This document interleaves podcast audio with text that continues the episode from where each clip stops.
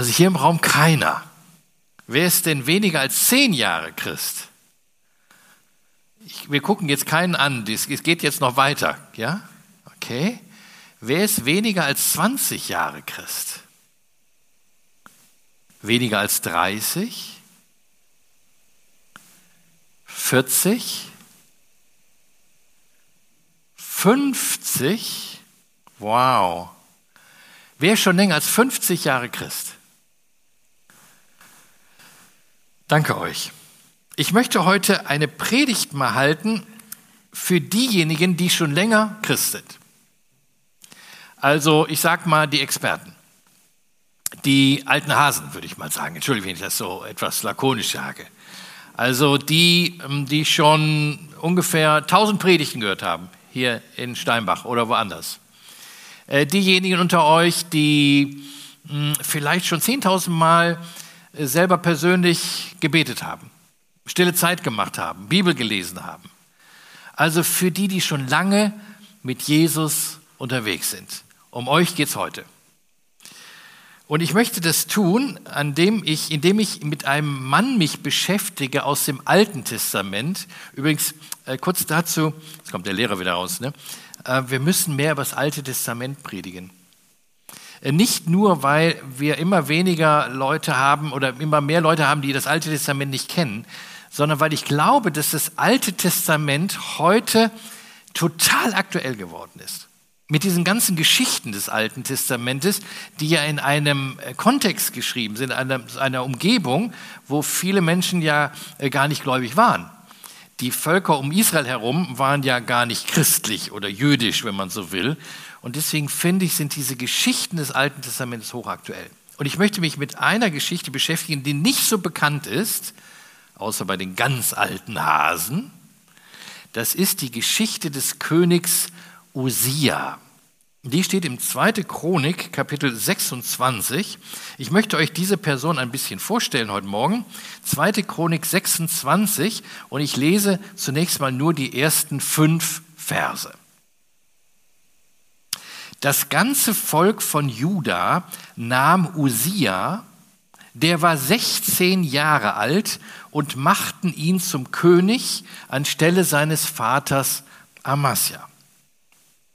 Er baute Elat wieder auf und brachte es an Juda zurück, nachdem der König sich zu seinen Vätern gelegt hatte. Usia war 16 Jahre alt, als er König wurde, und er regierte 52 Jahre in Jerusalem. Der Name seiner Mutter war Jecholja von Jerusalem. Und Usia tat, was recht war in den Augen des Herrn, nach allem, was sein Vater Amasa getan hatte. Er suchte Gott in den Tagen Zacharias, der ihn in den Gesichten Gottes unterwies. Und in den Tagen, da er den Herrn suchte, gab ihm Gott Gelingen. Osia. Ich möchte zunächst einmal euch diesen Mann vorstellen, diesen König, anhand von sechs besonderen Merkmalen. Sechs besondere Merkmale. Was war besonders an diesem Mann? Erster Punkt, er war ein Frühstarter, so will ich das mal sagen, ein Frühstarter. Wir haben in unserem Text gerade zweimal gelesen, dass dieser Mann ja König geworden ist in dem sagenhaften Alter von 16 Jahren. Ich weiß nicht, ob ihr 16-Jähriger bei euch in der Gemeinde habt, aber stellt euch mal vor, ein 16-Jähriger in eurer Gemeinde würde hier Gemeindeleiter ja, oder Pastor oder Ältester oder keine Ahnung was. Ja, ich glaube, wir, hätten da so ein paar Zweifel, ob das so eine kluge Entscheidung ist. Aber so müsst ihr euch das vorstellen. Der wurde mit 16 Jahren König von Juda. Juda ist ja das Königreich Israels, war ja geteilt damals in einen nördlichen Teil, der hieß Israel, und einem südlichen Teil, das war Juda mit der Hauptstadt Jerusalem. Und da wurde er König. Übrigens, ähm, das ist so ein bisschen so wie im Fußball. Im Fußball äh, gibt es ja Mannschaften, die äh, so ganz junge Leute haben.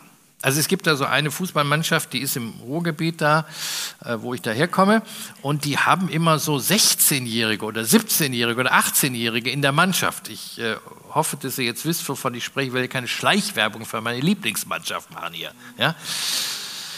Ach du Schreck, Schalke hier. Ich werde verrückt hier auf der Kanzel. So, also das sind diese Nachwuchsstars, ja, diese äh, diese potenziellen Stars von morgen. Und so einer war das. Mit 16 Jahren wurde er König. Übrigens heißt es hier in diesem Text, das Volk machte ihn zum König. Natürlich kann man jetzt sagen, na gut, sein Vater war ja schon König und dann ist es so ein bisschen selbstverständlich, dass der Sohn auch König war. Aber in Juda war das so, dass das Volk diesen Menschen zum König gemacht hat. Das heißt, der war schon relativ gut. Aber sonst hätte das Volk das nicht gemacht. Man sah so die Potenziale in ihm, die Fähigkeiten. Man vertraute ihm.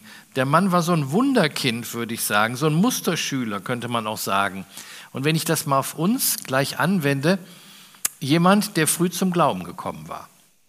Vielleicht schon als Kind, so wie du, als junger Mensch, hatte dann schon alles durchlaufen, Sonntagsschule, Jungschar, Jugend, hatte schon Mitarbeit irgendwo geleistet und mit 16 Jahren wurde er dann König. Er war ein Frühstarter. Er war früh zum Glauben gekommen, vielleicht so wie du. Das ist das Erste. Das Zweite, was wir von diesem Usia, dem König von Juda, lesen, ist, dass er eine ganz lange Amtszeit als König hatte. Der war nämlich sage und schreibe 52 Jahre König von Juda. Um genau zu sein, von 790 bis 738 vor Christus. 52 Jahre. Nicht schlecht, oder? 52 Jahre hat er sich voll eingesetzt für sein Volk. Ich merke auch, das reißt eigentlich so von Stuhl, wenn man das so liest, aber ihr müsst euch das mal vorstellen, heute, stellt euch mal vor, wir hätten einen Bundeskanzler, der 52 Jahre Bundeskanzler ist. Vielleicht sagt er jetzt auf keinen Fall, möge es Gott verhüten, so ungefähr. Ja? Das ist ja außergewöhnlich. Also nur zum Vergleich, Angela Merkel, 16 Jahre Bundeskanzlerin. So Helmut Kohl, 16 Jahre Bundeskanzler gewesen. Und das kommt, ist ja schon eine lange Zeit. Mein Sohn hat mich jetzt neulich mal gefragt, sag mal, gab es eigentlich schon mal eine andere Bundeskanzlerin als Angela Merkel? Also der ist jetzt gerade 20 geworden, der hat natürlich in seinem Leben nur die Angela Merkel kennengelernt. Ich habe ihn beruhigt, ja, es gab auch schon ein paar andere. Da war er ganz froh. 52 Jahre König eines Volkes.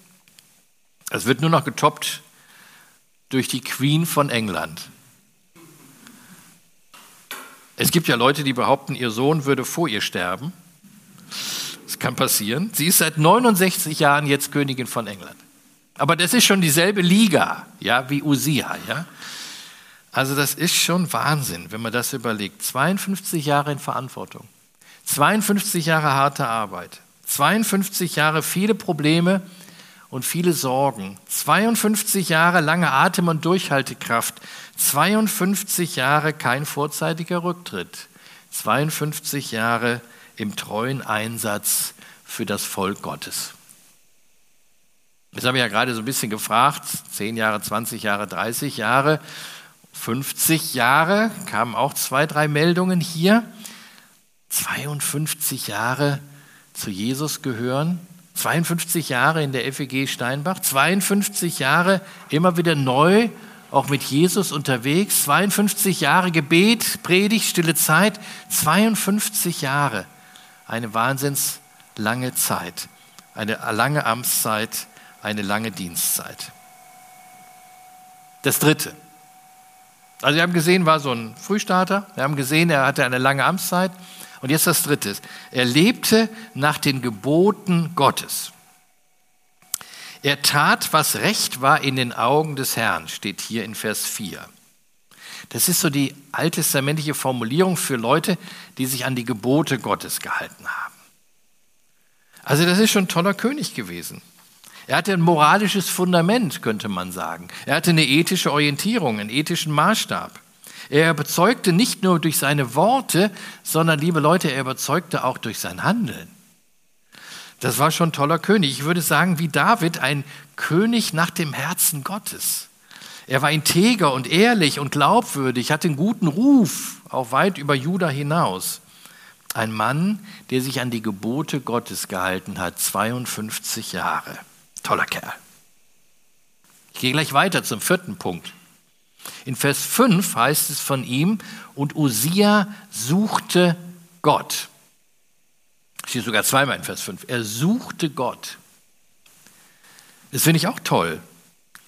Er suchte Gott, er fragte nach dem Willen Gottes. Er ging in den Tempel, würde ich mir vorstellen. Er betete zu Gott. Er war gläubig. Er hatte Gemeinschaft mit Gott und seinem Wort. Er wusste, dass es über ihm noch eine höhere Instanz gab. Also er war zwar König, er hatte eine Machtfülle, aber er wusste, da gibt es noch einen, der ist viel, viel größer. Und vor dem muss ich mich mal rechtfertigen. Das ist der lebendige Gott. Er war ein Gottsucher, ein Gottfragender. Also stellt euch mal vor, wir hätten so einen Bundeskanzler. Ich glaube, wir wären ziemlich stolz auf ihn. Ein gläubiger Mann, der suchte Gott. Fünftens, in Vers 5 steht, er suchte Gott in den Tagen Zacharias, der ihn in den Gesichten Gottes unterwies. Das muss ich erklären. Zacharia ist ein Prophet und die Propheten hatten ja den Auftrag, den Menschen den Willen Gottes kundzumachen. Und dieser König Usia hatte nun in seinem Beraterstab einen Propheten. Also es wäre so ähnlich, als würde der Bundeskanzler oder die Bundeskanzlerin im Bundeskabinett einen Propheten haben. Also es ist ein bisschen kurioser Gedanke, das gebe ich zu. Aber stellt mal vor, da wäre ein geistlicher Berater. Da wäre, ich sage das jetzt mal, so ein Theologe drin. Ja, entschuldigt, wenn ich das mal sage. Ja? Oder kann auch ein Pastor einfach sein. Ja? Also einer, der den Bundeskanzler berät in den täglichen Entscheidungen, die zu treffen sind, und das Kabinett in der Frage nämlich, was denkt Gott denn eigentlich dazu? Also ist doch nicht schlecht, oder? Usia, er ließ sich beraten. Ähm, er war auch einer, der nicht dachte, er wüsste alles selbst, sondern äh, der auch ähm, einen Berater wollte, der in sein Leben hineinspricht. Und das war dieser Prophet Sacharja. Das sagt sehr viel über Usia, der bereit war, sich auch korrigieren zu lassen, der nicht einfach durchregiert hat wie ein Machtmensch. Er wusste, er kann nicht alles allein, er braucht Hilfe. Er braucht einen Mentor, würde man heute sagen. Er braucht einen Berater. Das war dieser wahnsinnig erfolgreiche König Usia. Und noch ein sechstes. Wenn wir jetzt aus Zeitgründen können wir es nicht mal die Verse 6 bis 14 lesen, die jetzt danach kommen, dann gibt es so die Erfolgsgeschichte des Königs Usia. Sein ganzes Leben wird da kurz skizziert, was dieser Mann eigentlich alles geschafft hat. Und ich will das nur nennen, aufzählen. Erstens, er war ein unglaublich erfolgreicher Baumeister.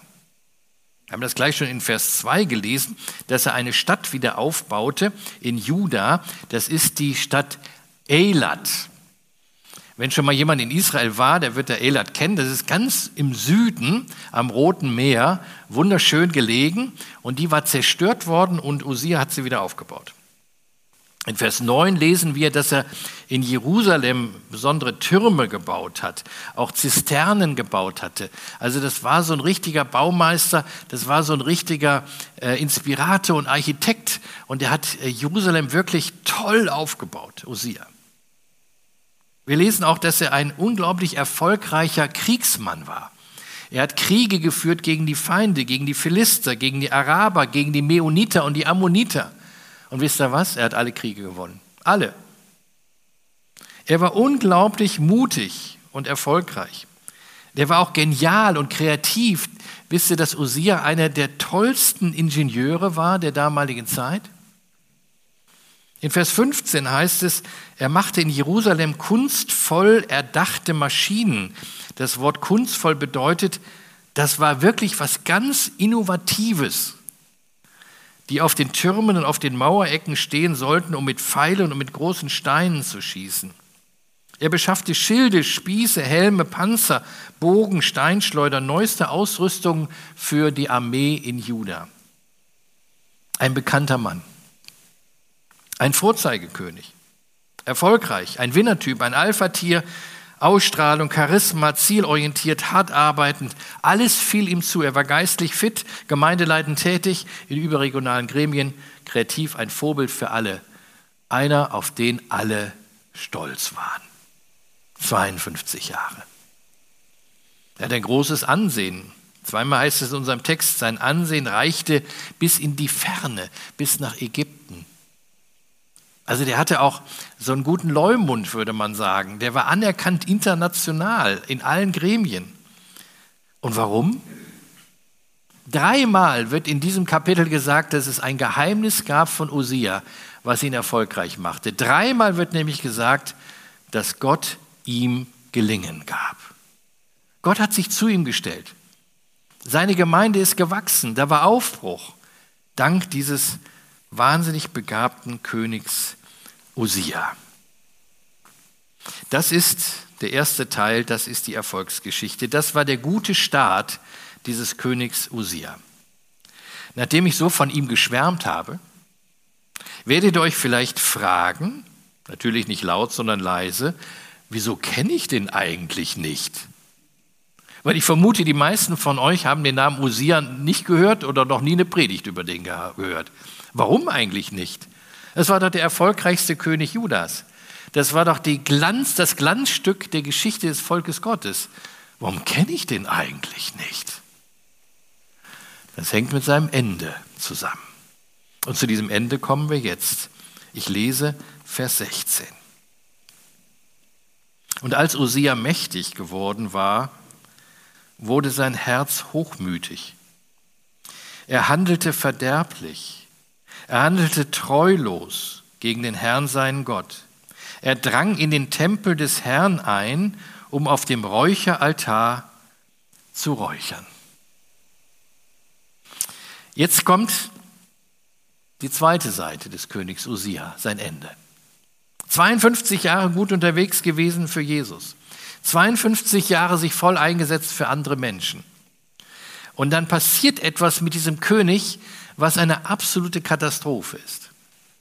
Er geht in den Tempel, mittlerweile übrigens 68 Jahre alt. Ist jemand 68 unter uns? Also nicht 68er, sondern 68 Jahre. Vielleicht bist du so ein bisschen in dieser Richtung unterwegs. Er hätte eigentlich in Pension gehen können. Das wäre das Beste gewesen, aber wollte nicht. Er ist hochmütig und er geht in den Tempel. Und er will dort ein Rauchopfer bringen für Gott.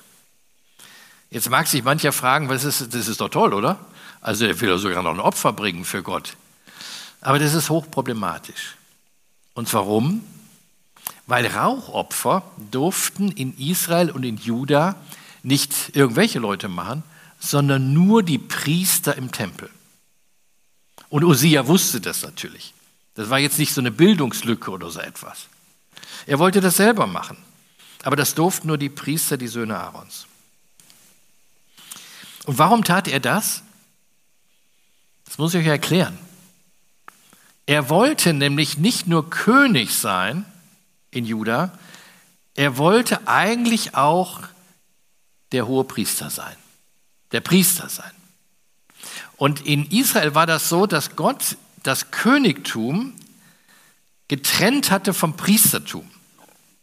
Also man durfte entweder nur König sein oder nur Priester sein, man durfte nicht beides sein.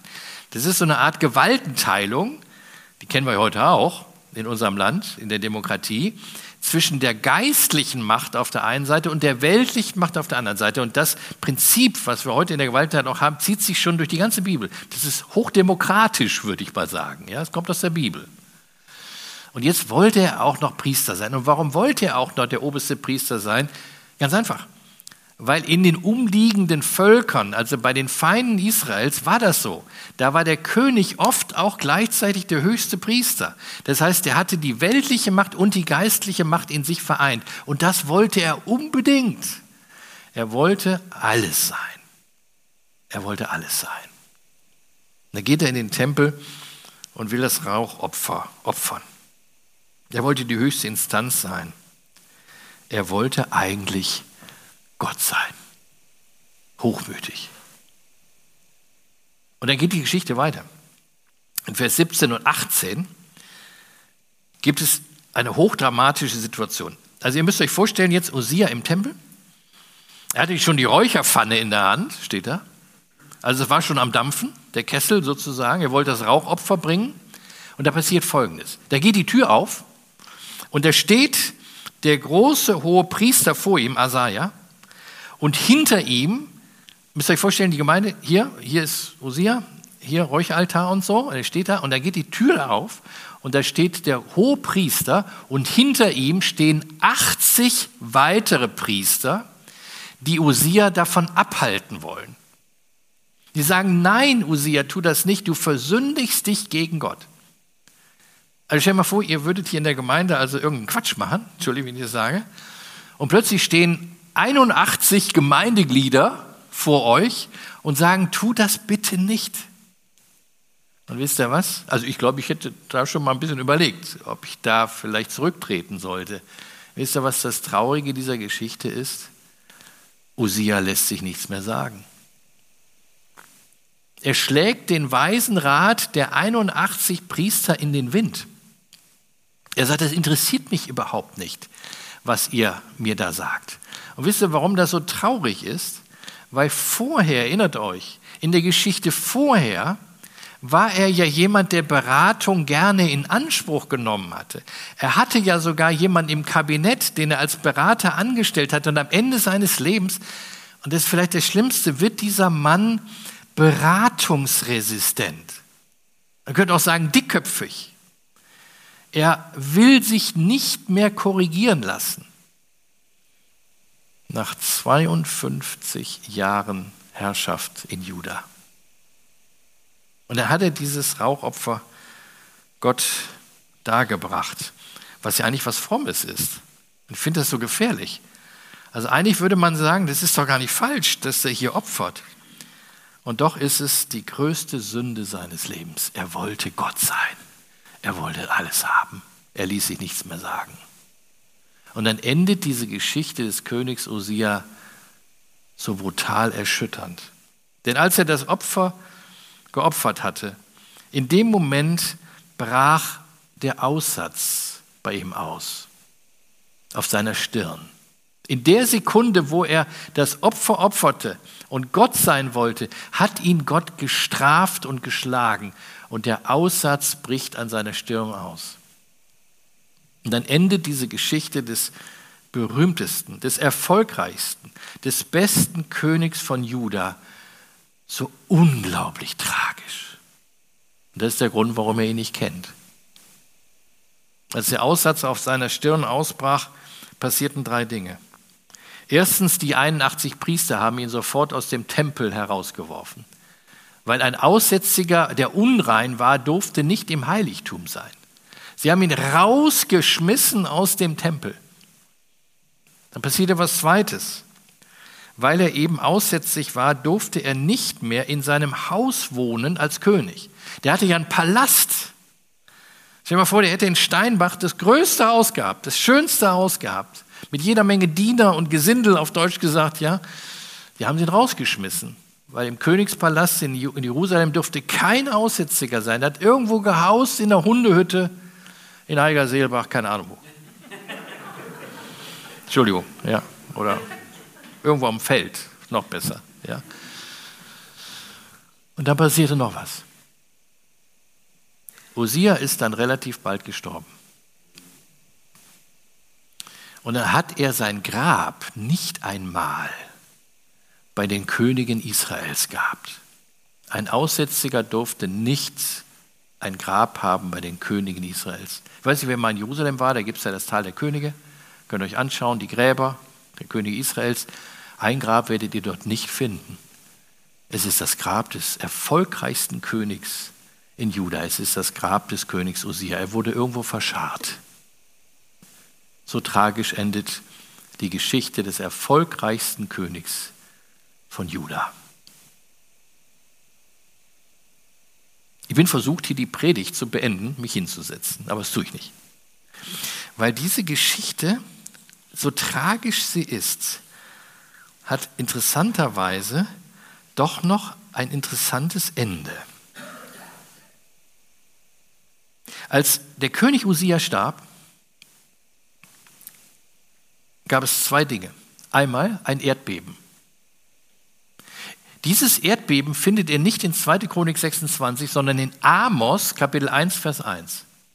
Amos beginnt mit dem Satz, im Jahr des Königs Usias Todesjahr gab es ein großes Erdbeben. Die Erde erbebte unter dieser wahnsinnigen Geschichte. Ein Zeichen Gottes.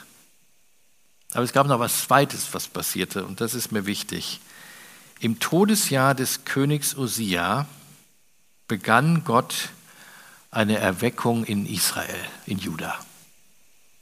Denn er kommt nochmal vor, der König Usia, nicht nur in Amos 1,1, sondern er kommt nochmal vor in Jesaja Kapitel 6. In Jesaja Kapitel 6 wird der Prophet Jesaja berufen von Gott in seinen Dienst.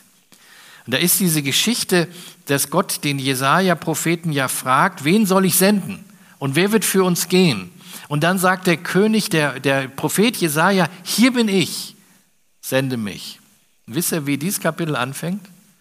Im Todesjahr des Königs Usia.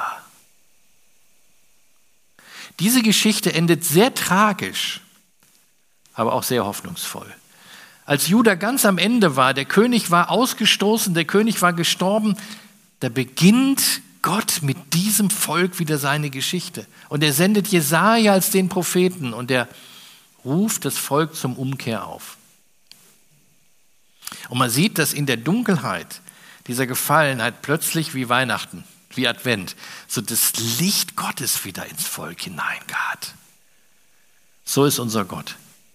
So ist unser Gott. Was lernen wir daraus? Drei Dinge. Erstens, Christsein ist ein Langstreckenlauf, kein Sprint. Ich möchte jetzt zu denen sprechen, die schon lange mit Jesus unterwegs sind. Ich möchte zu denen reden, die vielleicht wie Usia alles durchhaben. Sonntagsschule, Jungschar, Jugend, Chor, Bibelstunde, stille Zeit, Predigt, alles hast du durch. Du hast dich voll eingesetzt für die Gemeinde. Du bist schon seit Jahrzehnten unterwegs. Vielleicht bist du auch ein bisschen müde geworden in deinem Christsein. Ich möchte dich bitten, dir neu deutlich zu machen, Christsein ist ein Langstreckenlauf, kein Sprint. Dass du auch Atem holst. Und ich wünsche mir, dass die erste Liebe in dir neu entfacht wird, die du am Anfang hattest, als du Christ geworden bist. Und ich wünsche mir, dass die Leidenschaft für Jesus heute, nach 10, 20 oder vielleicht sogar 50 Jahren, an dir immer noch absehbar ist.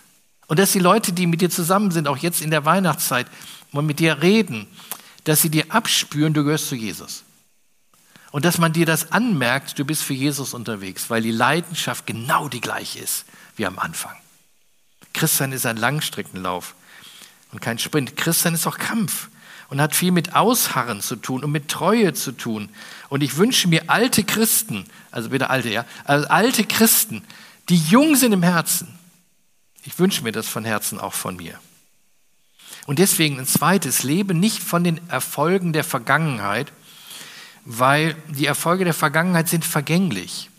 Ich bin ja oft in Gemeinden unterwegs, eigentlich jede zweite Woche, irgendwo, in Deutschland oder hier in der Gegend.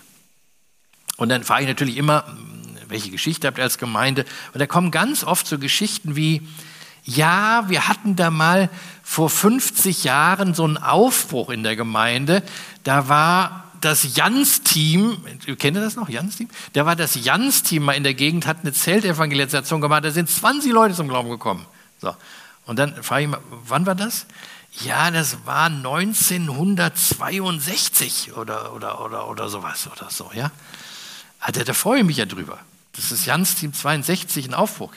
Das ist aber schon ein paar Jahre her. Ist schon ein paar Jahre her. Ja? Ich wünsche mir, dass man an dem Punkt sich freut an die, den Erfolgen der Vergangenheit, aber dass man auch an der Gegenwart arbeitet und das auch ersichtlich ist im Jahr 2021, wir gehören zu Jesus. Und Gott kann es auch heute noch tun. Und man nicht Tradition festhält im Sinne von Festhalten der Asche, sondern Weitergeben des Feuers. Kennt diesen Begriff. Lebe nicht von den Erfolgen der Vergangenheit, versuche in der Gegenwart ein Christsein zu leben. Und das ist genauso hoffentlich leidenschaftlich wie vor 50, 60 oder 70 Jahren. Und ein letztes, lass dich korrigieren in deinem Christsein. Gerade auch nochmal für die Älteren unter uns. Ich merke das ja langsam, gehört auch dazu. Meine, Kinder sagen mir sowieso schon jeden Tag, dass ich so alt bin. Das ist ja eine Frage der Perspektive. Dass man auch als älterer Mensch, als älterer Christ immer auch korrigierbar ist, sich beraten lässt und nicht beratungsresistent wird. Das wünsche ich euch von Herzen. Dass man sich als älterer Christ auch entschuldigt mal für Sachen, die man falsch gemacht hat. Und nicht denkt, ich bin doch alles, ich kann doch alles, die anderen können mir gar nichts. Ich wünsche mir, dass Ältere ihre Erfahrungen des Christseins weitergeben an die Jüngeren. Ich wünsche mir, dass Älteren auch Paten werden für jüngere Christen und ihre Erfahrungen weitergeben und bereit sind, auch weiterhin immer wieder zu wachsen und nie zu sagen, ich bin perfekt. Ich möchte schließen mit einer Begebenheit aus dem Neuen Testament. Ihr kennt ja sicher die sieben Sendschreiben aus der Offenbarung des Johannes. Und in diesen Sendschreiben werden ja sieben Gemeinden bezeichnet und beschrieben. Und die, die letzte Gemeinde ist ja die von Laodicea. Wisst ihr, was das Problem dieser Gemeinde in Laodicea war? Das ist ja die, die schlimmste Gemeinde, wenn man so will, von allen siebenen. Das Problem dieser Gemeinde war, dass die Gemeinde gesagt hat, wir brauchen nichts. Das steht da im Text, wir brauchen nichts. Das war eine reiche Gemeinde, eine etablierte Gemeinde, ich sage mal 150 Jahre alt, ich weiß nicht, wie alt ihr seid jetzt. Ähm, die hatten eigentlich alles. Ne, finanziell ganz gut aufgestellt und so. Irgendwie lief's. Und dann kamen sie irgendwann an den Punkt zu sagen, wir brauchen nichts, wir haben alles. Und dann sagt Johannes in der Offenbarung, das ist eigentlich die schlimmste Gemeinde. Die Gemeinde, die sagt, wir brauchen nichts mehr, wir haben alles. Wir haben so viel Erfahrung, wir haben so viel Gaben in unserer Gemeinde, wir brauchen nichts. Ist eigentlich die schlimmste Gemeinde, die es überhaupt gibt. Und die hochgefährdete Gemeinde. Und das passt eigentlich zu diesem Text. Weil Usi hat auch gesagt, ich brauche nichts, ich habe alles. Ich bin total etabliert. Und dann muss Jesus zu dieser Gemeinde sagen, weil du aber lau bist, will ich dich ausspeien aus meinem Munde. Das ist Gericht.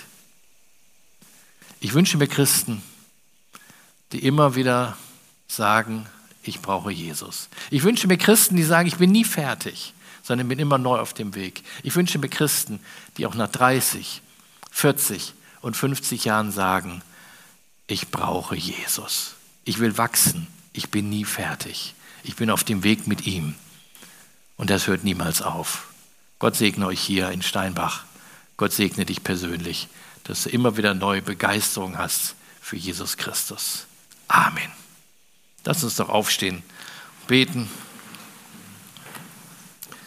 Vater, wir stehen jetzt vor dir. Du kennst uns persönlich und du weißt, wie lange wir auf dem Weg mit dir sind. Die einen kurz, die anderen lang. Ich bitte dich von Herzen, Herr, dass wir uns selbst prüfen, wo wir stehen im Glauben an dich. Ich möchte dich bitten, dass du uns unsere Achillesfersen zeigst, dass du uns aufwächst dass wir sehen auch, wo wir uns an Dinge gewöhnt haben, wo wir eingeschlafen sind, wo wir müde geworden sind als Christen. Und das passiert so schnell. Und ich möchte dich von Herzen bitten, dass du uns neu Feuer gibst in unser Herzen, auch jetzt an Weihnachten für dich. Dass du uns eine neue Leidenschaft gibst für dich. Dass wir neu auch die Begeisterung haben und die Dankbarkeit, Gottes Kinder zu sein. Und dass wir nicht in diese Falle tappen wie Usia, dass wir meinen, wir könnten es aus eigener Kraft. Und ich bitte dich, dass du uns auch in unserem Volk eine Erweckung schenkst, wie unter Jesaja, und dass wir selber Jesajas werden und sagen: Hier bin ich, sende mich, denn diese Welt braucht dich. Und ich wünsche mir, dass wir zerbrochene Christen sind, die nicht selbstgerecht unterwegs sind, sondern offen für dich, weil der Glaube nie aufhört und immer wächst. Danke, lieber Herr, dass du das schenkst in deiner Gnade. Amen.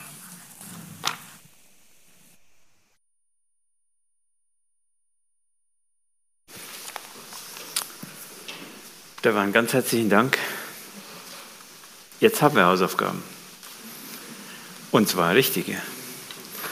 Und ich glaube, dass das Themen sind, die uns, und wir stehen ja vor einem neuen Jahr, auch da beschäftigen sollen. Und äh, ich freue mich eigentlich darauf, was auch mit uns als Gemeinde hier als FEG Steinbach im nächsten Jahr passiert und wie wir damit umgehen. Also wir haben Hausaufgaben bekommen und die gelten für jeden Einzelnen. Die gelten für die Gemeinde, für die Gemeindeleitung, für die Arbeitszweige und eben auch für uns als Einzelne.